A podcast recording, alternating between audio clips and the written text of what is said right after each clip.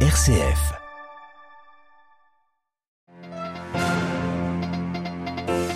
Ouverture du Triduum Pascal ce jeudi saint à Rome, le pape François a célébré la messe de la scène du Seigneur in Cena Domini.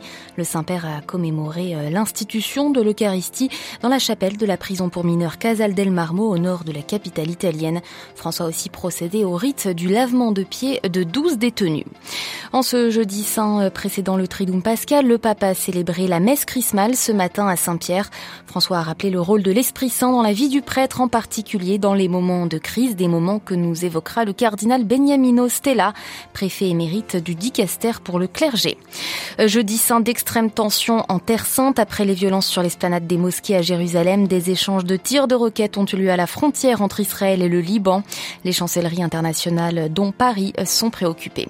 La Chine peut-elle ramener la Russie à la raison dans la guerre en Ukraine? C'est en tout cas le souhait affiché par le président français. Au deuxième jour de sa visite à Pékin, nous irons sur place. Radio Vatican, le journal Delphine Allaire. Bonsoir. La messe de la scène du Seigneur célébrée par le pape s'est achevée il y a une heure à Rome. Le Saint-Père s'est rendu dans une prison pour mineurs, Casa del Marmo, au nord de la capitale. À cette occasion, le pape a lavé les pieds de douze mineurs de différentes nationalités, dont deux filles incarcérées dans cette prison. Dans une brève homélie improvisée, le souverain pontife a exhorté à l'entraide mutuelle et à ne pas suivre le mauvais chemin. Myriam Sandouno. È quello che ci dà la dignità, ascoltate la parola, la dignità. Jésus nous accepte dans notre dignité de pécheurs. C'est ainsi exprimé le pape qui retourne dans cette prison pour mineurs après dix François s'y est rendu pour marquer sa proximité et son affection avec ces jeunes détenus de différentes nationalités. Dans son homélie, le souverain pontife a rassuré que Jésus n'a jamais peur de nos faiblesses. Il veut nous accompagner, nous prendre par la main. Dans les moments de chute, il reste là, présent, souligne le pape, signifiant que Jésus nous connaît et nous aime tels que nous sommes. François a au cours de cette messe lavé les pieds des détenus, tout comme le Christ l'a fait pour ses disciples une époque où laver les pieds était une activité d'esclave. Io farò lo stesso gesto, no? di lavare i piedi, ma non è una cosa. Ce geste de Jésus n'est pas folklorique, a lancé le pape, et nous montre comment nous devons être avec autrui. François a invité à nous aider les uns les autres pour que la vie soit plus belle et à ne pas suivre la voie de ceux qui nous indiquent le mauvais chemin. Et aujourd'hui, à travers cette célébration, Jésus veut nous enseigner la noblesse du cœur, lui qui est venu pour nous sauver et nous servir, a conclu le pape. Un compte rendu de Myriam Sandouno.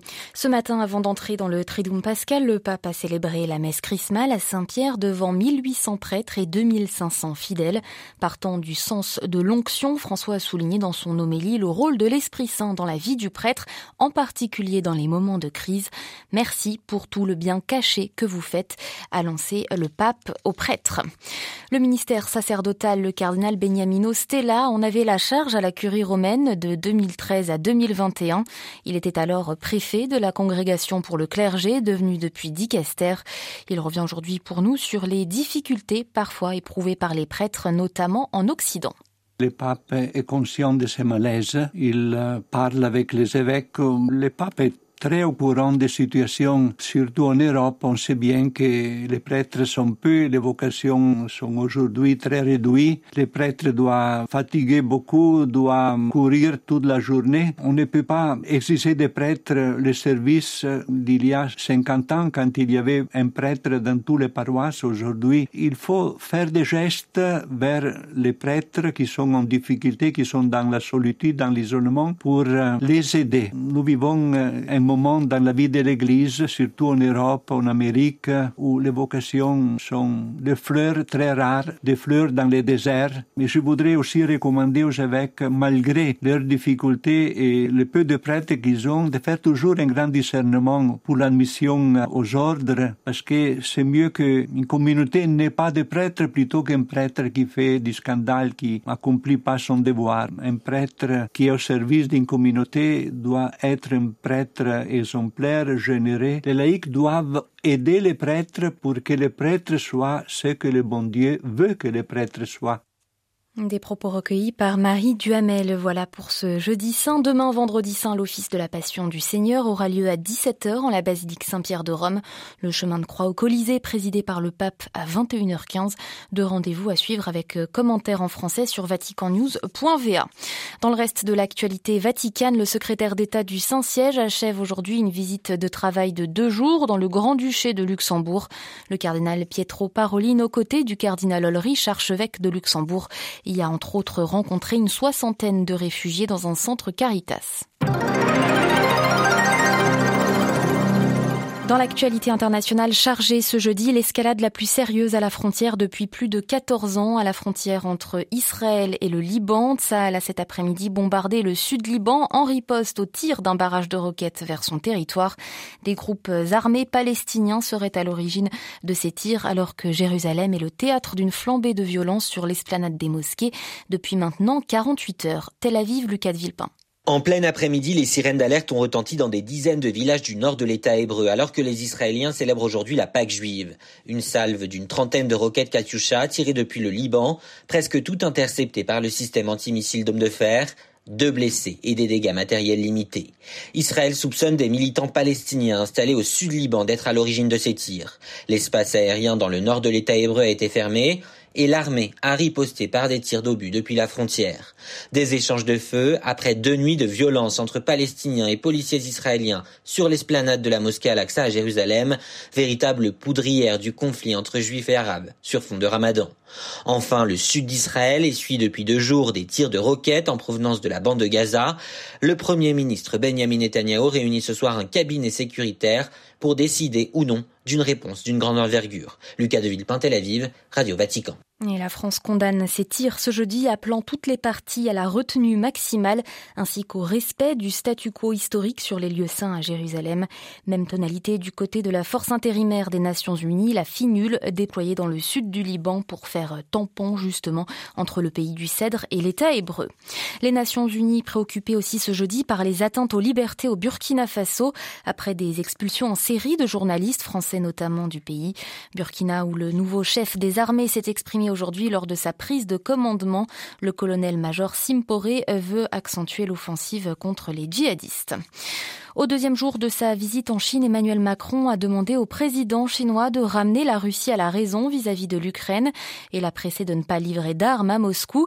Même tonalité de la part de la présidente de la Commission européenne, Ursula von der Leyen, également à Pékin. On le retrouve notre correspondant Stéphane Pambrin. Accueil en grande pompe aujourd'hui du président français à Pékin où il était reçu au Grand Palais du Peuple par le président Xi Jinping, une cérémonie fastueuse et des discussions sérieuses qui ont concerné pour l'essentiel l'Ukraine. Xi Jinping a appelé à une reprise rapide des discussions de paix les deux présidents français et chinois ont réitéré leur appel à ne jamais utiliser l'arme nucléaire. Écoutez Emmanuel Macron. Vous venez de rappeler avec beaucoup de force euh, le sérieux, l'esprit de responsabilité qu'imposent les questions nucléaires et la volonté que la France partage qu'évidemment le nucléaire soit exclu totalement de ce conflit, qu'il y ait le respect de l'ensemble des traités internationaux en la matière et qu'en aucun cas il ne puisse y avoir de déploiement d'armes nucléaires en dehors du territoire des États dotés en particulier en Europe. Dans la réunion trilatérale qui a suivi avec la présidente de la Commission européenne, même tonalité des appels à la paix et la volonté des Européens de rappeler une ligne rouge, la Chine ne doit jamais fournir d'armes à la Russie. Stéphane Pambrin à Pékin pour Radio Vatican. Le Kremlin dit lui aujourd'hui exclure une médiation de la Chine pour stopper les combats en Ukraine. Le porte-parole du pouvoir russe explique que la Russie n'a d'autre choix que de continuer euh, son assaut. La Chine dont la médiation se voit là couronnée de succès entre l'Iran et l'Arabie saoudite. Les chefs de la diplomatie iranienne et saoudienne étaient à Pékin aujourd'hui. Ils ont convenu ensemble de travailler à la sécurité, la stabilité et la prospérité au Moyen-Orient. Les deux pays doivent rouvrir leur ambassade d'ici mi-mai et mettre en œuvre des accords coopération économique et de sécurité signé il y a plus de 20 ans. Tension diplomatique entre Bakou et Téhéran, l'Azerbaïdjan expulse quatre diplomates iraniens aujourd'hui. Le régime d'Aliyev accuse la République islamique d'avoir fomenté une tentative de coup d'État en Azerbaïdjan.